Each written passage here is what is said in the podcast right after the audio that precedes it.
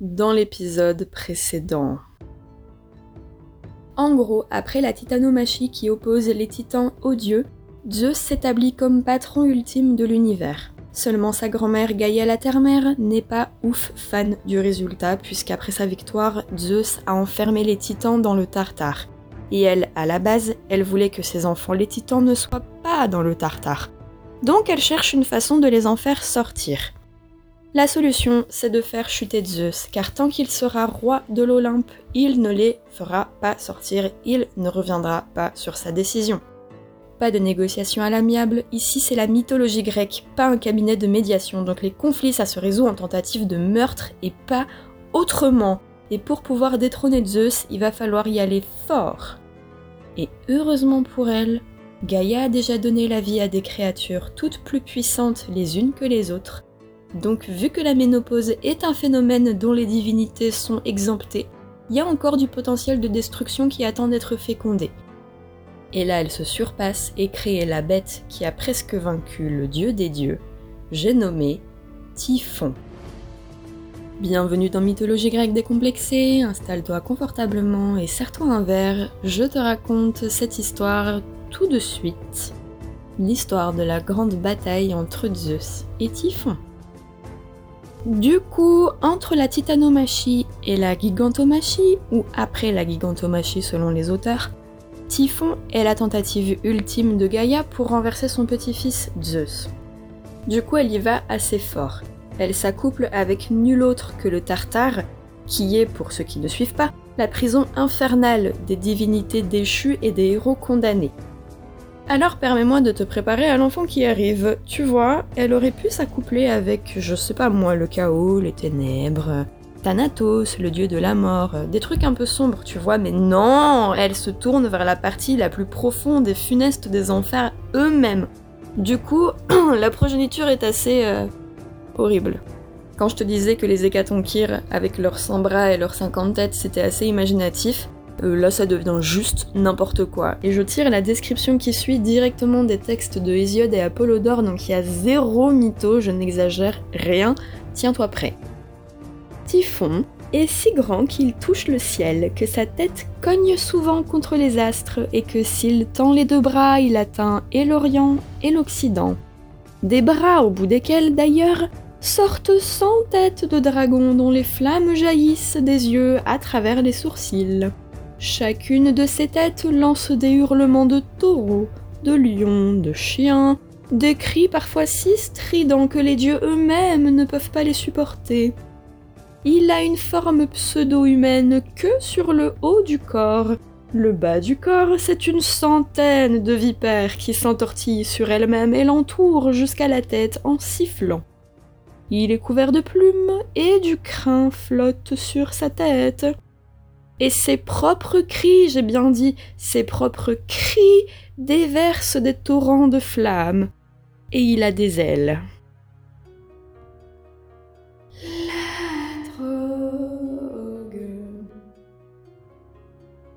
Donc là, je suppose que si tu ne sais que ça de Typhon, tu te dis bon, le frérot c'est un monstre et puis euh, il fait la bataille et puis après il y en a un qui gagne et un qui perd. Mais non, mais non, aussi monstrueux soit-il, il a quand même connu la promiscuité et l'intimité. Mais oui, il est là pour défoncer Zeus, mais avant ça, bon, on a le temps de tremper la mouillette ou de tremper les vipères ou peu importe ce qu'il doit tremper celui-là. Tout ça pour dire qu'il a enfanté du beau monde avec Echidna elle-même également fille de Gaïa et du Tartare. Et oui, et voilà, encore un frère et une sœur à ce stade, c'est même plus choquant. Bref, Echidna, comme Typhon, elle a l'apparence à moitié humaine, de la taille jusqu'à la tête, et puis c'est moins le bazar en dessous, mais c'est toujours pas humain, c'est-à-dire que de la taille jusqu'aux pieds, ben en fait il n'y a pas de pieds parce qu'elle a juste une longue queue de serpent à la place des jambes. Parmi leur flopée d'enfants prédisposés à être relativement peu mignons, il y a Cerbère, le terrible chien qui garde les enfers avec ses trois têtes, l'hydre de Lerne, un grand serpent à plusieurs têtes dont le souffle est empoisonné, le sphinx qui a un visage de femme, un corps de lion et des ailes d'oiseau, un dragon qui garde le jardin des Hespérides et un autre dragon qui garde la toison d'or une truie monstrueuse, voilà, un cochon femelle monstrueux, c'est tout, j'en dirai pas plus. l'aigle du Caucase, celui qui vient picorer Prométhée chaque jour, et la chimère, dont le devant du corps est celui d'un lion, le milieu du corps est celui d'une chèvre, et la fin du corps est celui d'un dragon, et elle a trois têtes, donc tout va bien, là, pour avoir créé toute une biodiversité affreuse, comme ça on a dépassé la simple explication de l'inceste, mais mate-moi le zoo, quoi, on dirait des Pokémon de l'enfer, putain Revenons au mythe. Typhon naît du centre de la Terre en poussant un hurlement si terrible que toutes les créatures qui l'entendent fuient immédiatement. À partir de là, il lui faut juste une journée pour atteindre sa forme adulte, ce qui instaure une certaine terreur chez les animaux et les divinités, et en même temps, il menace d'enfermer Zeus et Poséidon dans le Tartare après avoir libéré les titans, à qui il offrira des déesses olympiennes en esclave sauf Hera qui l'épousera lui-même, alors bon, tu m'étonneras qu'ils ont un petit peu peur les dieux. Du coup, quand Typhon se met à escalader le ciel, oui, pour s'approcher de l'Olympe, tout le monde sort le drapeau blanc et s'enfuit en Égypte. Là-bas, tout le monde se transforme en animaux pour rester incognito, mais quand je dis tout le monde, ce n'est pas tout le monde, car il reste deux dieux sur place pour faire face à la menace. Ce sont Zeus, notre fameux dieu du ciel et de la foudre qu'on ne présente plus, et sa fille Athéna, la déesse de la sagesse et des stratégies militaires. Celle-ci se tient prête, arborant ses attributs un casque, un bouclier, sa cuirasse 100% peau de palace bio et la fameuse égide, une lance qu'elle manie mieux que personne mais elle aurait aussi bien pu être à poil les mains vides parce qu'elle n'en branle pas une de tout le combat. Ou alors j'ai clairement pas trouvé un recoin obscur de la mythologie pendant mes recherches, mais je te jure, je n'ai rien vu sur ce qu'elle a pu faire pendant ce combat. Zeus, lui, de son côté, il a bien évidemment son foudre surpuissant, mais il souhaite également faire face à face à son plus terrible ennemi qui crache beaucoup de feu avec une arme au corps à corps, on va savoir pourquoi. Il va donc faire un tour au grenier pour y ressortir parmi les souvenirs de famille la faucille que son père Chronos avait utilisée pour émasculer son grand-père Uranos. Ça devrait faire l'affaire. Apollodore nous raconte que tant que Typhon est relativement loin de l'Olympe, Zeus le harcèle de foudre bien dans sa gueule. Il arrive à le blesser mais pas à l'arrêter, donc Typhon se rapproche encore et dangereusement des deux dieux. Athéna, en grande stratège, pourrait conseiller à Zeus de s'éloigner pour continuer à l'attaquer de loin sans prendre de risques, tu vois. Mais elle reste là à littéralement rien faire pendant que son père choisit le corps à corps avec la pire abomination que le monde ait portée. Heureusement, lorsque Zeus révèle la faucille à son adversaire, celui-ci prend peur et s'enfuit en Syrie pour soigner les blessures liées aux foudres qu'il a bouffées pendant un moment. Comme Zeus voit que son ennemi le fuit, bah, prend la conf et il engage le combat en 1v1. Seulement, même s'il est blessé, Typhon a quand même 100 têtes de dragons cracheurs de feu au bout de chaque bras et 100 vipères géantes qui lui servent de jambes, donc ça devrait le faire quoi, il peut tenir le coup en combat. Ce qu'il se passe puisque les vipères s'entortillent autour de Zeus et parviennent à l'immobiliser et à le désarmer. C'est désormais Typhon qui possède la faucille. Il s'en sert pour mettre Zeus hors d'état de nuire en lui coupant les tendons des mains et les tendons des pieds. Là, tu me diras que tu vois en quoi ça peut être embêtant, mais que bon, un dieu surpuissant peut encore donner des coups de boule, des coups de genoux, je sais pas, il invoque la foudre. Mais non, sans main ni pied, Zeus est un pantin impuissant. Bon, je suis un peu de mauvaise foi parce qu'en vrai, euh, Zeus, il tient dans ses mains des petits éclairs comme ça, et en fait, il jette littéralement la foudre sur les gens, donc d'accord, là il a plus de mains, il peut plus s'en servir. Typhon le porte jusque dans une grotte où il est déposé, et où ses tendons sectionnés et extraits de son corps, désolé pour l'image mentale, sont enroulés dans une peau d'ours. Le tout est gardé par Delphiné, une créature avec un très beau visage de femme et un affreux corps de serpent géant, c'est un thème récurrent en ce moment. Heureusement, chaussé de ses souliers avec des petites ailes, Hermès intervient.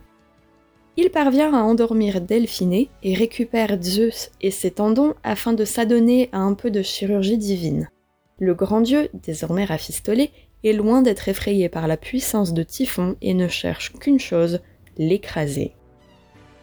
Il saute sur son char tiré par des chevaux ailés et en allumant le ciel de son foudre, il attaque sans relâche son ennemi démesuré en le poursuivant jusqu'au mont Nisa. Seulement, et heureusement, au mont Nisa vivent les Moires. Les Moires, ce sont trois divinités qu'on considère comme supérieures aux dieux eux-mêmes, car ce sont elles qui créent la vie et qui y mettent fin, et on n'a aucune influence sur elles.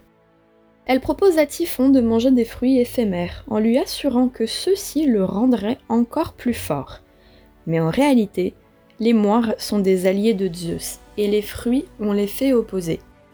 Typhon, enhardi par cette affirmation, reprend le combat, mais il sent rapidement que les forces le quittent.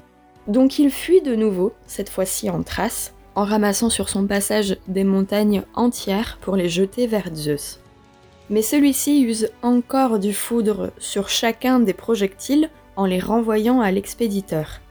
Les projectiles en question, donc les montagnes, atteignent du coup leur nouvelle cible et Typhon se retrouve à demi écrasé dans un concert de hurlements d'agonie en rampant tant bien que mal pour atteindre la Sicile.